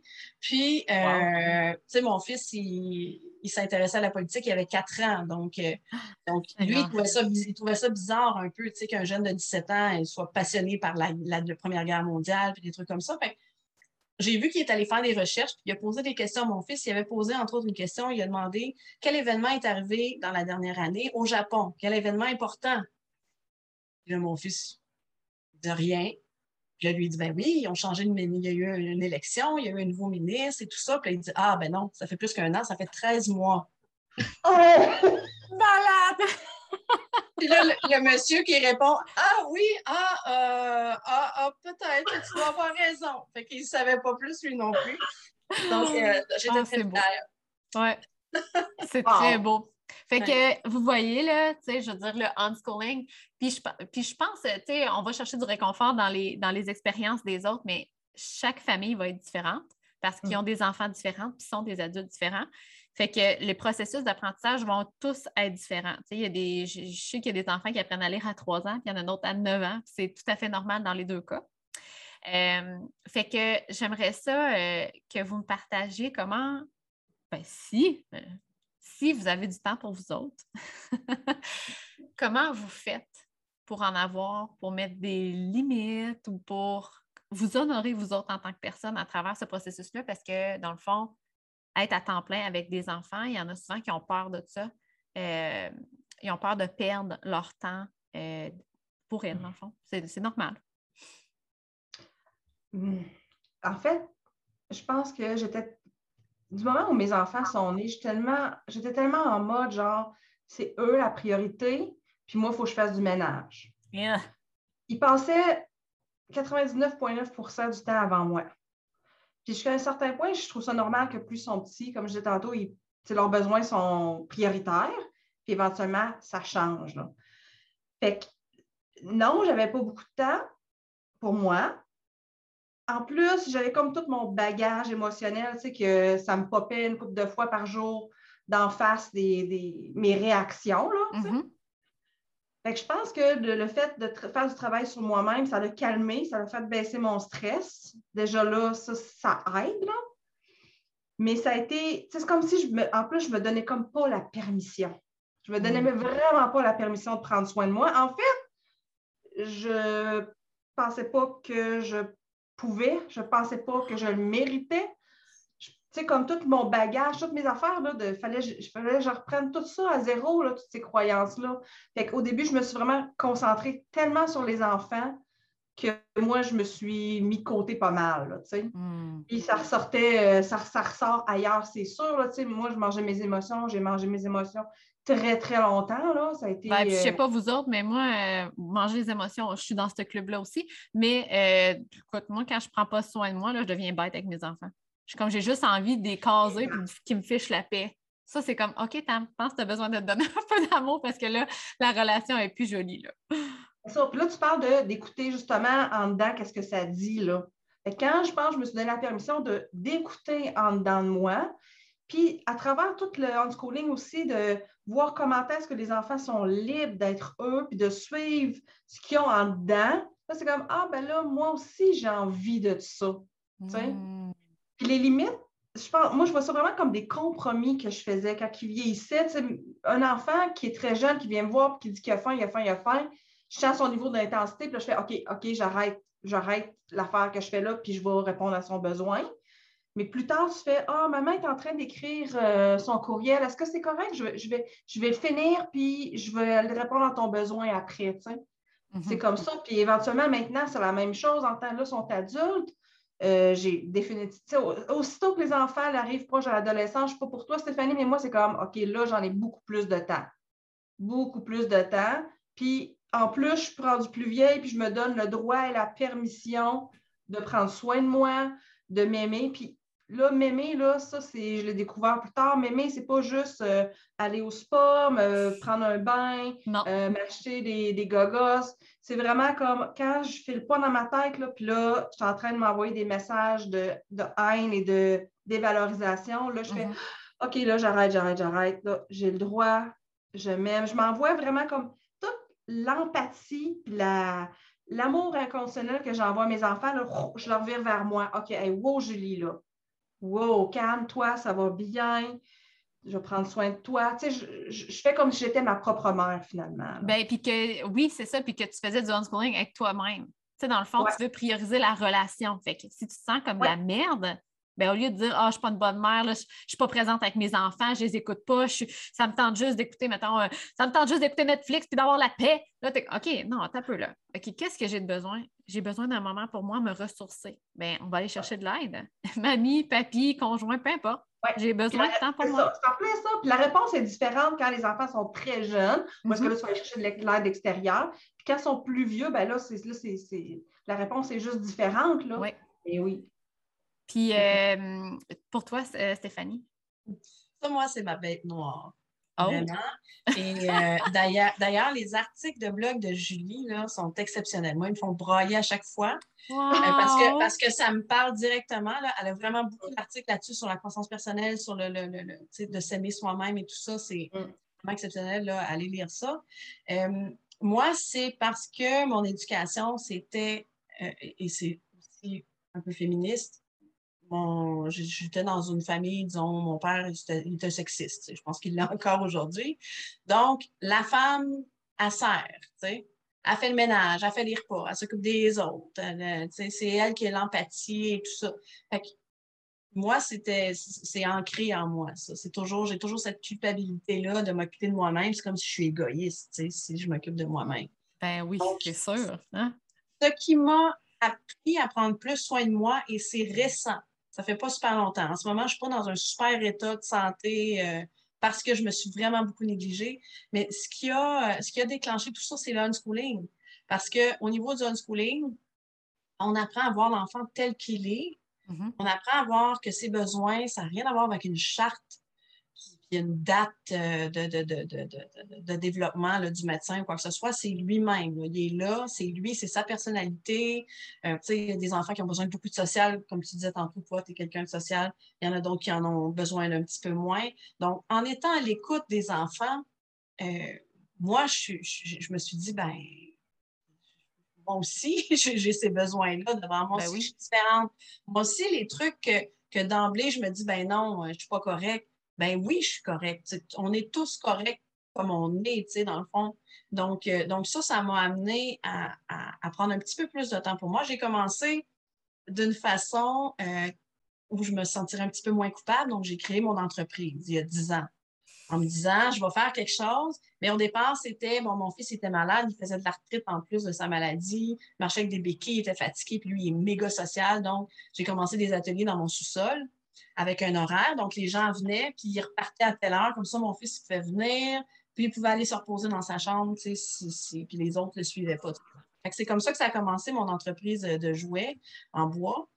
Euh, donc, c'était encore là pour lui, c'était pour mes enfants. Après ça, j'ai continué, ça fonctionnait. Je me suis dit, ben, je vais faire un peu d'argent pour payer les activités euh, d'école maison. Mais ça me nourrissait quand même, ça m'a nourri de, pouvoir créer puis d'avoir quelque chose à moi. C'était mon entreprise et tout ça. Donc, euh, donc là, tu vois, je lâche tranquillement l'entreprise et je m'en vais vers quelque chose que moi, j'aime faire parce que j'ai jamais voulu faire des jouets en bois là, dans ma vie. C'était plus par rapport aux enfants que ça, a donné comme ça. Euh, sauf que je suis une entrepreneur. Je je je l'accepte. Donc, là, je m'en vais vers quelque chose que moi, j'aime. C'est encore difficile parce qu'il y a des gens autour de moi, c'est, j'ai pas un gros support, le monde sur le ah, tu vas faire ça, c'est bizarre. Ou, euh, oh my God, j'aime ça, moi, les enfants bizarres. là, moi, je m'écoute. Et ce qui m'aide, là, là c'est plate parce que ça n'aidera pas les parents tous les parents. Ce qui m'aide en ce moment, c'est ma préménopause qui a commencé. Et mes hormones, moi, ils me disent euh, là, tu n'as pas le choix de t'occuper de toi. Fait que moi, j'ai commencé à avoir des problèmes de santé qui me disent, qui m'arrivent en plein dans ma face, qui me disent là, tu t'occupes de toi, tu n'as pas le choix. je continue de résister, mais là, quand je résiste, là, je suis malade euh, plusieurs jours, ça va pas, fait que j'ai pas le choix. Puis, la, mm. la préménopause, ben, il y a une espèce de je m'en foutisme qui vient avec ça. Puis je suis bien contente parce que, parce que ça me permet de me décrocher un peu de ma culpabilité. Là, en ce moment, je me dis, la chenoute, là, je fais ça pour moi, point final. Donc, euh, mais, mais ce serait une très bonne idée de ne pas attendre sa préménopause non. Euh, pour s'occuper de soi-même parce que euh, on est. C'est un peu comme la métaphore de l'avion avec quand, quand, on vous dit mettez votre masque d'oxygène à vous avant de le mettre aux autres. si notre batterie n'est pas rechargée, c'est sûr qu'on n'est pas dans un super état pour accompagner nos enfants. Puis quand ils sont petits, euh, c'est beaucoup plus difficile, mais il faut. Il y a des jeunes mamans qui me disaient Oui, mais j'ai juste des petits cinq minutes. Là. Il faut les prendre, les petits cinq minutes. Moi, je ne les ai pas pris, mais il faut les prendre. Enfermer dans la toilette à manger une barre de chocolat, n'importe quoi, un petit cinq minutes. Mais l'affaire, c'est qu'on pense souvent qu'il faut le faire toute seule. Tu sais, qu'il faut s'organiser toute seule, mais c'est pas vrai. Il y a de l'aide autour de nous. Il faut aller la chercher, cette aide-là, parce que sinon, puis tu sais, moi, le, j'essaie de prendre plus de temps pour moi, même si à chaque fois que je pars, ma fille est comme Oh maman, je veux pas que tu parles! Puis elle est vraiment attachée à moi encore à 5 ans. Mais moi, je le prends aussi pour leur montrer. Je veux pas qu'ils se ramassent à être des people pleasers puis à s'oublier. Mais comment on montre ça à nos enfants en l'incarnant nous-mêmes? je pense que plus on se respecte là-dedans, puis qu'on l'explique, c'est pas genre, hey, là, je t'ai maman a besoin de temps, ciao, bye. Non, comme dans tout, il y a une conversation. Là, je suis vraiment fatiguée, j'ai besoin de, de m'écouter, euh, regarder ce qu'il y a dans mon cœur, puis de regarder qu'est-ce que ça me tente de faire. Je vais aller au café, puis je vais écrire des choses, je vais aller voir ce que j'ai envie de faire. ça, ça me fait vraiment du bien. Puis quand je vais revenir, j'ai vraiment hâte de te voir. Mais ça, ça montre à l'enfant qu'elle aussi, elle a le droit de prendre du temps pour elle. Elle n'est pas obligée de tout le temps être avec ses amis ou de, moi, si je veux jouer avec elle, puis elle ne veut pas. Elle a le droit. Fait que je pense que, puis l'affaire qu'il ne faut pas oublier, c'est que ça, jamais qu'on sera à 100 en équilibre. On ne sera pas genre, ah, moi, je prends juste bien du temps pour moi. Ou... Non, non. Il y a des journées où on est comme, ah là, je suis trop comme le focus sur mes enfants. Puis il y a d'autres moments que tu es comme, bon, là, il me semble que j'aurais hâte de faire une activité avec mes filles. Tu sais, j'ai hâte de les retrouver. Puis je pense que ça, l'équilibre, on l'a en allant dans les deux extrêmes, puis on, danse avec ça. Puis on continue, on continue euh, quand les enfants sont grands, moi, je continue d'apprendre puis de, me déscolariser parce que mes fils, justement, de 17-19 ans, c'est là que je réalise plein de choses. Tu je réalise que euh, si c'est tout le temps moi qui prends toutes les responsabilités dans la maison, le ménage, payer les comptes et tout, euh, ça leur montre pas un beau modèle de, de, de, couple, tu sais, la femme qui prend, qui, prend tout sur ses épaules. Fait ça aussi, c'est quelque chose qui, qui m'a beaucoup interpellée parce que j'ai trois fils, dans le fond, puis ma, ma mm-hmm. c'est une fille. Donc, euh, ça, moi, je leur ai dit, puis je leur en parle, tu sais, là, je leur ai dit, écoutez, là, euh, j'ai fait beaucoup de ménage peut-être au départ, euh, mais c'est pas supposé d'être normal comme ça, tu sais, il faut que ça soit égal et tout ça. Fait que, Ou non. Ou non? Ou non, c'est ça, oui. C'est de voir qu'est-ce qui nous convient. Moi, j'aime pas ça faire le ménage, fait qu'on va le faire en équipe. oui. Par contre, par contre, faut pas, tu sais, moi, c'est ce que je leur ai dit, c'est qu'il ne faut pas s'attendre à ce que quelqu'un d'autre soit là pour le faire pour toi. Personne ne te hmm. doit rien. Moi, là, ils sont adultes. Fait que, sûr que là, ils font leur lavage, ils font leurs tâches, tout ça. Je ne les ai pas forcés, moi, à faire des tâches euh, au début. Mais c'est ça, mais euh, attends, je pense que c'est là que ça serait bon d'aller. Tu sais, quand je dis mettre ses limites, c'est comme ça. Est-ce qu'on va faire les repas à nos enfants, les trois repas jusqu'à 18 ans? Est-ce qu'on va faire le lavage à nos enfants? Tu sais, comme comment mettre nos propres limites, dire bon, là, regarde, je pense qu'il y a le temps que tu voles de tes propres ailes. Tu sais, dans le fond, de, de notre ressenti. Il y a une question d'âge, puis de, de, ce qu'on disait tantôt au niveau de l'autonomie. Euh, les enfants, leur travail, dans le fond, c'est d'apprendre, d'apprendre à, à, vivre en société, tout ça. Fait que moi, très jeune, le ménage, c'était aussi un autre de mes bêtes noires mes parents, c'est des, maniaques de ménage, donc j'étais toujours en train de chialer sur le ménage, tout le temps, tout le temps, sans arrêt. Mais là, je suis pas votre bonne. Tu sais, toutes les, grosses affaires, là, je suis vraiment, c'est quelque chose que j'aime pas, le ménage, faire. Fait que je demandais à mes enfants de m'aider. Mais en même temps, l'image que je leur montrais, c'était c'est poche de faire du ménage, c'est horrible, c'est lourd et tout ça. Fait que ben, moi, il a fallu que je décroche de tout ça complètement. Puis leur montrer tes, tes standards à toi. Oui, puis sans leur demander rien. moi, je leur demandais rien. Je, me suis dit, là, si je veux qu'ils fassent leur ménage, moi, il faut que je le fasse pour moi. Donc là, j'ai commencé à le faire pour moi. Moi, j'aime ça que les choses soient propres, qu'ils soient rangées. Donc, je le faisais pour ça. Euh, puis plus tard, naturellement, ça, ça tout le monde m'a prédit une catastrophe. Tout le monde m'a dit, tes enfants ne font jamais de ménage. Euh, ils, vont, ils vont penser que c'est que tu es, la bonne, tout le monde a fait. Pas du tout, c'est pas ça qui est arrivé. Au contraire, euh, le fait que je le fasse, que je ramasse, tu sais, es en train de manger dans le salon. Euh, bon, l'ancienne maison, ils avaient le droit. Là, ici, on n'a pas le droit, mais as-tu fini avec ton assiette? Je la ramassais tout ça, tu sais. il y a du monde qui disait, voyons, non, t'es, leur bonne, tu sais. Ben non, mais ça a commencé, mon fils, peut-être quand il avait 12, 13 ans, mon plus vieux, 14 ans, c'est lui qui venait me porter un verre à mon ordi.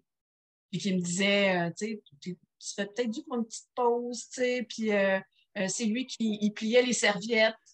Euh, tout, à coup, puis là, il disait, ben là, euh, je sais que tu en as beaucoup euh, aujourd'hui sur les épaules, fait que j'ai juste plié serviettes. Ils sont peut-être un peu croches, mais tu sais, je les ai faites pourquoi? c'est devenu, c'est naturel. mon, autre fils aussi, David, il s'est mis à faire des trucs. Il ne fait pas n'importe quoi, il ne fait pas de vaisselle, il n'aime pas se salir les mains. Donc, au lieu de dire, ben non, tu vas faire la vaisselle quand même, parce que tout le monde, faut qu'il fasse la vaisselle, ben, j'ai dit, qu'est-ce que tu aimerais faire? Donc, maintenant, lui, il fait la balayeuse partout plusieurs fois par jour. on a trois chats ils font tous des trucs, puis euh, ils l'ont fait de façon naturelle, mais à partir du moment où j'ai arrêté de les écœurer avec le ménage. Mm-hmm. Euh, par contre, j'avais une, une, euh, une, règle chez nous de, no trace. Donc, tu ramasses tes trucs, tu ramasses tes vêtements, tu ramasses. puis c'était. il y a aussi une maman du couleur qui m'avait donné un truc qui m'est beaucoup resté. Elle, dit qu'il y avait une différence entre, la, entre une règle et un principe. Donc, la règle, si la règle, c'est pas de vaisselle euh, qui traîne, puis que tu oublies la vaisselle, ce qu'on fait tous comme adultes aussi, tu sais, on a veillé tard, puis on laisse l'assiette devant la télé ou je sais pas quoi, puis le lendemain, c'est encore là. Bien, si c'est une règle, ça veut dire que tu as violé la règle, tu as fait quelque chose de pas correct. Tandis que si c'est un principe, bien, c'est un mm. petit peu plus flexible. Puis nous aussi, les parents, tu sais, mm-hmm. ça arrive, ça m'arrive de laisser mon linge traîner ou quelque chose comme ça. Fait on n'est pas dans le gros conflit, tu sais, de, de dire, ah ben là, t'as pas, pas fait ça, t'as pas fait ça. Puis il y a aussi, je pense, le concept de respect. Tu sais, mettons, si chacun laisse traîner, mettons, toutes ses affaires dans le salon, euh, c'est pas respecter les autres qui utilisent le salon.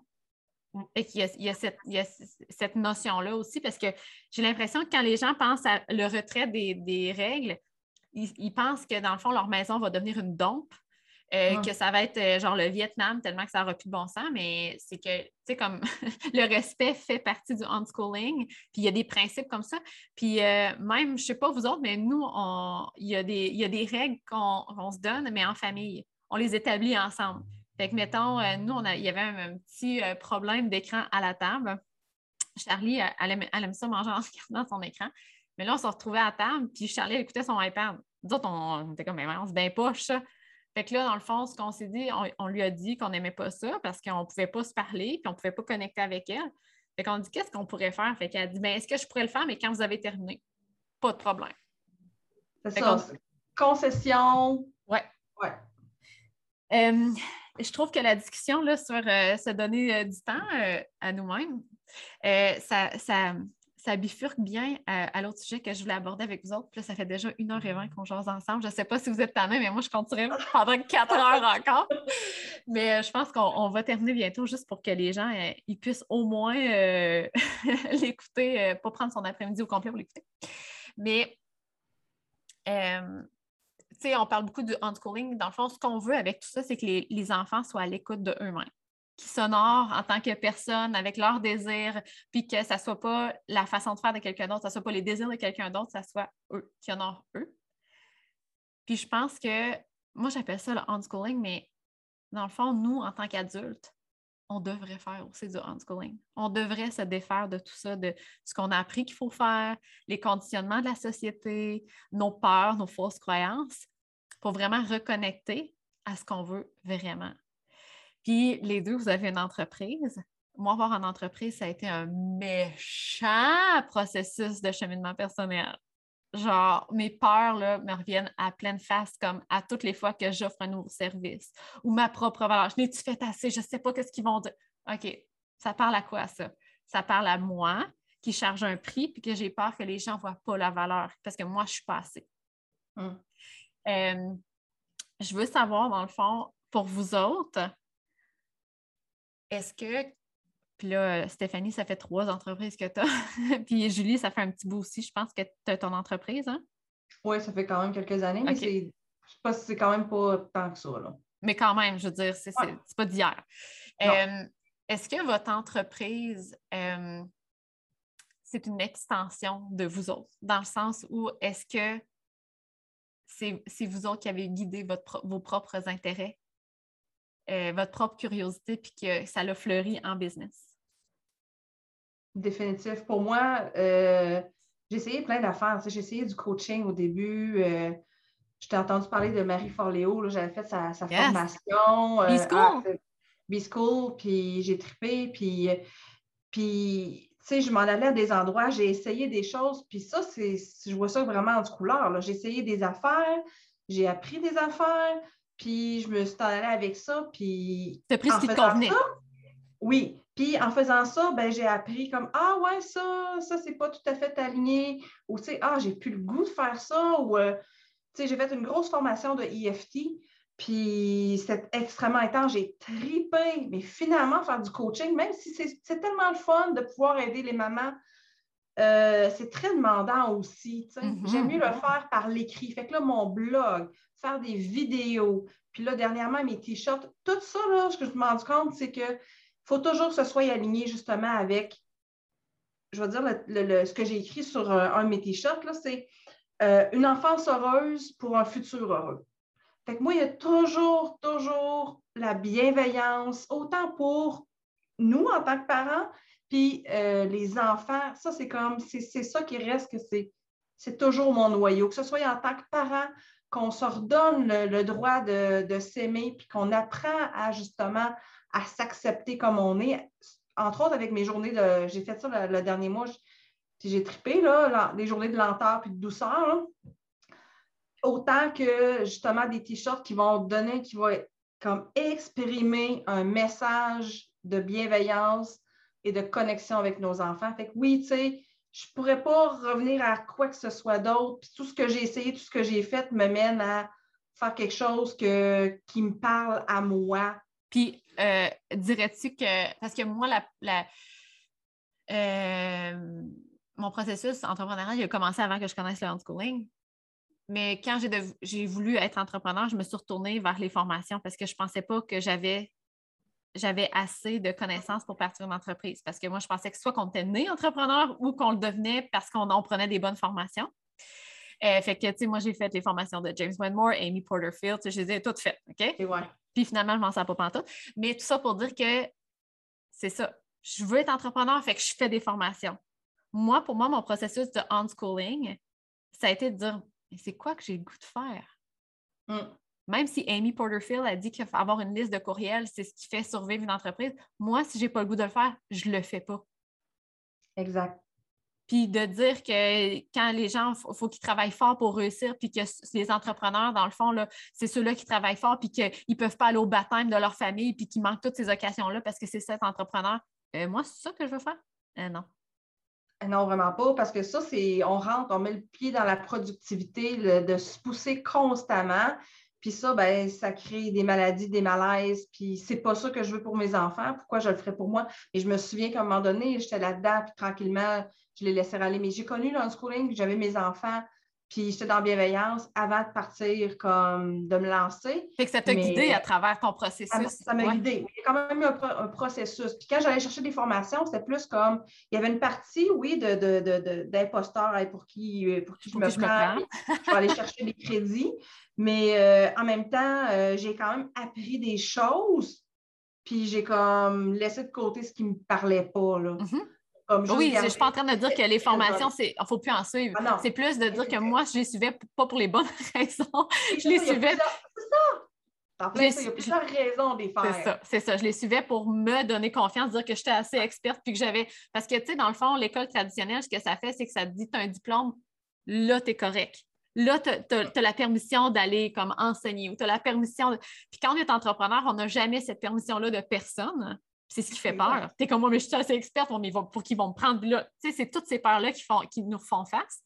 Mais quand on comprend que finalement, euh, ça n'a rien à voir avec ça. Tu sais, quand même que tu suivras la meilleure formation à 50 millions de dollars de la meilleure personne au monde, si ça ne te colle pas à la peau, si ce n'est pas ça que tu veux devenir, ça ne vaut rien. Mm. Stéphanie, toi? Euh, moi, c'est sûr que l'entreprise, je l'ai commencé, c'était pour, euh, pour mes enfants, mais je me suis découverte euh, là-dedans comme entrepreneur. J'ai eu la chance d'avoir une mentor vraiment incroyable, Christine Beaulieu, qu'elle s'appelle, c'était la fondatrice des, chocolats favoris. Donc, il y en avait, il y en avait trois, quatre à l'époque avant qu'elle les vende. Puis c'est vraiment à elle. Moi aussi, j'avais fait des formations. Je me disais, je n'ai rien en marketing. J'ai une entreprise, c'est moi qui s'est occupé de tout de mon entreprise suis plein de formations. mais parce que, mais attends, parce qu'on a la, fausse croyance que pour réussir en entreprise, il faut être bonne en marketing. Pour moi, c'était vraiment la recette scolaire, c'est-à-dire qu'à l'école, il y a des questions puis il y a des bonnes réponses. pour moi, j'allais chercher les bonnes réponses en marketing. Dans ma tête, c'était le marketing, c'est ça, c'est une recette je m'en vais chercher la recette, puis je vais reproduire exactement la recette. C'est bizarre parce que je suis pâtissière de formation, puis j'ai jamais suivi une recette de ma vie. Mais donc, là, j'allais suivre les formations, puis je disais à, à, Mme Beaulieu, tu sais, je disais, mais, mais ça ne fit pas, là, tu sais, moi, la longue page là, sur mon site qui dit, ah, blablabla, blablabla, puis tu sais, puis, puis le prix est complètement en bas, puis mettre ouais. flèches, puis nous inscrire. Puis là, avec le deadline qui flash pour mettre de la ah. pression, t'es comme. Ben, je, ne dis pas que c'est pas correct. Non, non, non, c'est ça, mais toi, tu moi, moi, je, moi, je rentre dans une boutique, là, c'est comme Avez-vous besoin d'aide? Non, non. J'aime être autonome dans mes affaires et tout ça. Fait que sur mon site, j'aime pas ça achaler les gens non plus. Je suis quelqu'un mm-hmm. d'introverti. J'aime pas aller, j'aime pas me vendre. Puis là, toutes les formations de marketing, ça dit faut que vous vous vendiez, faut ça, tu sais. Puis, puis là, ma, ma mentor, elle me dit une affaire qui m'a marqué. Elle m'a dit euh, Stéphanie, ta business, là, elle dit, travaille tu pour toi ou c'est toi qui travailles pour ta business? Ah. Wow! elle dit, elle dit là, elle dit ton entreprise, c'est quoi ton objectif? Là? Tu, tu, veux faire des sous, pour ça, tu veux, tu veux t'épanouir. Fait qu'elle dit, c'est ça ton objectif. Ton objectif, c'est pas nécessairement de vendre. Puis elle me disait, les, ventes, ils viennent après. Euh, puis euh, le, plus important, c'est dans le fond, c'est l'authenticité. C'est d'être authentique. Tellement. Authentique, puis c'est bizarre hein, parce que là, je vois le lien euh, qu'elle fait qu'elle faisait, puis ça a un lien avec le unschooling parce qu'elle disait c'est une relation que tu as avec un client. Euh, et donc, c'est un échange. Si toi, tu es vraiment authentique, tu dis, regarde, c'est ça que j'offre, puis tu l'offres de la façon que tu es. Moi, je suis introvertie, fait que je ne vais pas l'offrir. Moi, je vais m'offrir toute l'information à la même place pour que la personne elle puisse aller lire, puis si elle veut, elle veut, puis tu sais, je ne vais pas aller les échaler. Fait qu'elle dit, sois authentique, sois toi-même, puis elle dit, tu vas connecter avec des clientes à qui ça parle, ça, à qui mm-hmm. toi, ton authenticité parle. Fait que, c'est ça que j'ai appris dans mon entreprise. Euh, puis à me respecter aussi, c'est encore là une question de, ses propres besoins, de se respecter euh, en tant que personne. J'ai eu des commentaires horribles de gens, de, formations que j'ai fait, de gens où je, suis allée à la banque chercher du financement, je suis allée au, centre au centre local d'emploi pour des subventions et tout ça, et j'ai rien eu de ça d'ailleurs. Euh, j'ai jamais, jamais eu de, de, subvention. Et je me suis fait dire plein de trucs. Je me suis fait dire, euh, vous savez, madame, vous devriez peut-être plutôt vous occuper de vos enfants à la maison, euh, d'une femme, d'un centre local d'emploi qui m'a dit ça. Oh oui, plein, plein d'affaires. C'était surtout sexiste, là. Donc, donc, il a fallu que je me débarrasse un peu. J'ai eu cette culpabilité-là. je, je, me dis, est-ce que, je, est-ce que je, ce temps-là, je le prends sur le temps de mes enfants? Mais non, c'est ça. Je pense qu'il faut, en se ah. respectant, nos enfants apprennent à se respecter. Oui, là, je, le vois dans, je le vois dans mes grands, tu sais, quand je leur dis non, là, là c'est, j'ai besoin de cette journée-là. D'ailleurs, aujourd'hui, je les ai mis à la porte, toute la famille. J'ai dit là, là, je, je, je, serais plus à l'aise si je serais toute seule. Fait que je les ai envoyés au musée, toute la gang. Puis ils ont tout compris, là. Ils ont tout, ben, ils ont tout dit, OK, c'est bon, maman, on te laisse faire ton truc, puis, euh, puis si on arrive, on fera pas de bruit, puis, tu sais, fait que... Mais c'est ça. de respecter ses propres oui. besoins. Oui, c'est ça. Moi, je trouve ça, je trouve ça vraiment beau, puis je me dis, on peut pas on peut pas vouloir apprendre l'authenticité à nos enfants puis pas l'incarner. Je veux dire, c'est quoi le message? Fais ce que je te dis de faire, mais moi, je le fais pas. Puis l'autre affaire, tu sais, comme quand tu dis j'ai envoyé mes enfants au, musée, tu n'as pas obligé tes enfants à aller au musée. Tu as probablement dit là, j'ai besoin de temps, c'est quelque chose d'important pour moi. Puis on trouvait une activité, vous avez trouvé une activité en commun que ça leur plaisait. Mais c'est ça, dans le fond, que. Puis que ce soit une business, que ce soit l'apprentissage de tes enfants, que ce soit dans ton couple, moi, je vois tout ça de la même chose. Nous, on a, on a décidé de, tout vendre. Puis euh, là, on est en roulotte, puis on s'en va au Costa Rica. Puis la, question que j'ai le plus souvent, c'est comment tu as, convaincu ton chum et tes enfants de partir? Ben, je n'ai pas convaincu personne. Hein. Hum. L'idée, c'est ça du homeschooling aussi, c'est c'est pas de convaincre ou de mettre une pression ou d'obliger personne, c'est de voir toi, qu'est-ce que tu as envie de faire, de voir tes enfants, qu'est-ce qu'ils ont envie de faire, puis ton conjoint, puis de trouver le juste milieu entre tout ça. Oui, puis ça, il y a une maman, il y a une maman euh, scolaire, c'est Edith Laflamme, qui m'avait dit à un moment donné, j'étais en pleine déscolarisation, et euh, je lui disais, mais là, à chaque fois que moi je fais quelque chose, ça a un impact sur ma famille. Tu sais. Si moi, j'aime pas faire le ménage, euh, mes enfants ne feront pas ça. Si moi, je prends pas du temps pour moi, ils ne prendront pas du Tu sais, j'avais dit là, ça veut dire que tout est sur mes épaules. Puis elle m'avait fait Oui. En fait, c'est ça. C'est en étant authentique nous-mêmes, en étant nous-mêmes, ça, ça, va, ça va se projeter sur, tout notre entourage, sur nos enfants, sur notre conjoint. Donc. Euh, mm. Ah, les filles, c'est sûr que je veux vous réinviter sur le podcast. J'ai trop de plaisir. Je suis certaine que c'est vraiment c'est de l'or en base qu'on vient de discuter là. Puis je pense que ça va, ça va soit donner la confiance à certaines ou peut-être même initier le cheminement de peut-être penser un jour à faire ça ou de, de, voir comment ils, peuvent introduire un petit peu plus de bienveillance dans leur style de, parenting. Puis on n'est pas obligé de dire que le ici, c'est pas de dire le unschooling, c'est la meilleure chose au monde, puis ce que tu fais, c'est de la crap. C'est plus de mm. dire nous, ça a été notre choix, mais toi, dans quoi tu te sentirais bien? Puis des fois, c'est un long processus. Des fois, tu te dis, ah non, mon unschooling, c'est ben trop, euh, je me sens anxieuse. C'est correct. Fais ce que là, ça te tente de faire, puis c'est un processus. Peut-être que, tu vas être finalement euh, à l'école à la maison avec des cahiers, mais que ça va vous convenir, puis que euh, des fois, c'est des journées libres, des fois, c'est des cahiers. Tu sais, chaque famille fait à sa façon, puis c'est correct. Puis l'autre affaire aussi que le unschooling, puis je termine avec ça, m'a apporté, c'est le non-jugement. Mm. Ça, je trouve que c'est quelque chose aussi qui, font, qui, qui, qui est. Moi, je jugeais haut et fort, genre, ah, ça, c'est une gang de grano, tu sais, comme. Parce que je connaissais pas ça. Mm. Puis, je pense qu'avec nos enfants, euh, puis dans des entreprises, on a peur un peu du jugement aussi. Tu sais, moi, il y a plein de fois que j'ai pas trop dit qu'on faisait du homeschooling parce que j'avais peur que le monde me dise euh, c'est quoi ça? Bon, mais t'as pas peur qu'ils apprennent pas. Puis, parce que là, j'avais peur, parce que ça, c'est mes propres peurs qui me revenaient en pleine face. Mm. En entreprise, elle parlait de human design, je suis kinésiologue. Parler de human design, je veux dire, c'est comme très weird. Là. Fait que là, j'étais comme, mon Dieu, ils vont tellement, ils vont, ils vont me faire brûler sur un, comme une sorcière, c'est sûr. Euh, mais que quand on, finalement, nous, on arrête de juger, finalement, le regard des autres nous dérange beaucoup moins. Puis quand on apprend que tout le monde est différent, euh, moi, je, écoute, le ménage, c'est quelque chose qui est. J'aime ça quand c'est propre, j'aime pas le faire. Ma fille de 5 ans tripe sur le ménage. Le soir, maman, peux-tu m'aider? J'aimerais ça faire tout bien mon lit, je dors mieux comme ça. De qui retient? Je ne sais pas. Mais tu sais, d'honorer ça, tu sais, c'est pas, pas de dire Ah, c'est parce qu'elle a. Là, c'est moi qui, qui, qui, la néglige, fait que là, elle veut. Non, non, regarde, on est différentes, puis c'est correct sa façon, c'est correct, ma façon, c'est correct. Je ne suis pas obligée de faire trois fois plus de ménage parce qu'elle, elle aime le ménage. Fait que, bref, je voulais juste terminer par ça parce que je pense que le unschooling, moi j'appelle ça du unschooling, mais c'est vraiment juste comme laisser l'authenticité émerger. Euh, c'est quelque chose qui, enlève le jugement puis qui nous permet d'être alignés en tant que personne avec nos enfants, dans notre couple, puis dans toutes les facettes. Euh, puis euh, le processus nous remet, euh, en fait, fait aussi en sorte qu'on est plus consciente de nos peurs dans toutes les sphères de notre vie. C'est comme retrait des règles et de la structure. Oh shit! Je trouve qu'on devient, en tout cas, moi, moi, je suis devenue une meilleure personne oh grâce, grâce au unschooling. Et pas juste dans ma famille, mais aussi au niveau de la communauté, au niveau du jugement.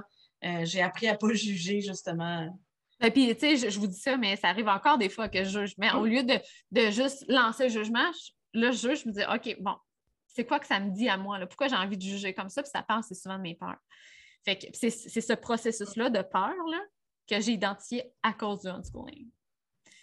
Une heure et demie. Je pense qu'on va arrêter là. merci énormément, les filles, d'être de, venues parler. Euh, ouvertement du unschooling, de mm. votre processus, de, de, votre processus d'entreprise aussi, de, des peurs, de tout ça. Euh, je pense que c'est des conversations qu'on devrait avoir plus souvent. Puis, mm. euh, c'est ça. Je pense que vous n'avez pas le choix. Je vais vous réinviter sur le podcast. On va avoir une, prise 2 de ça. Ah, c'est sûr qu'il y a une belle chimie, là. Hein, c'est hein. c'est vraiment. Je vais en parler très longtemps, moi. Oui, ben, hein? c'est ça. Ben, je pense qu'on va faire. Plein d'anecdotes. On, va faire... on va faire un podcast d'une journée. oui, c'est ça. Un live d'une journée. C'est ça.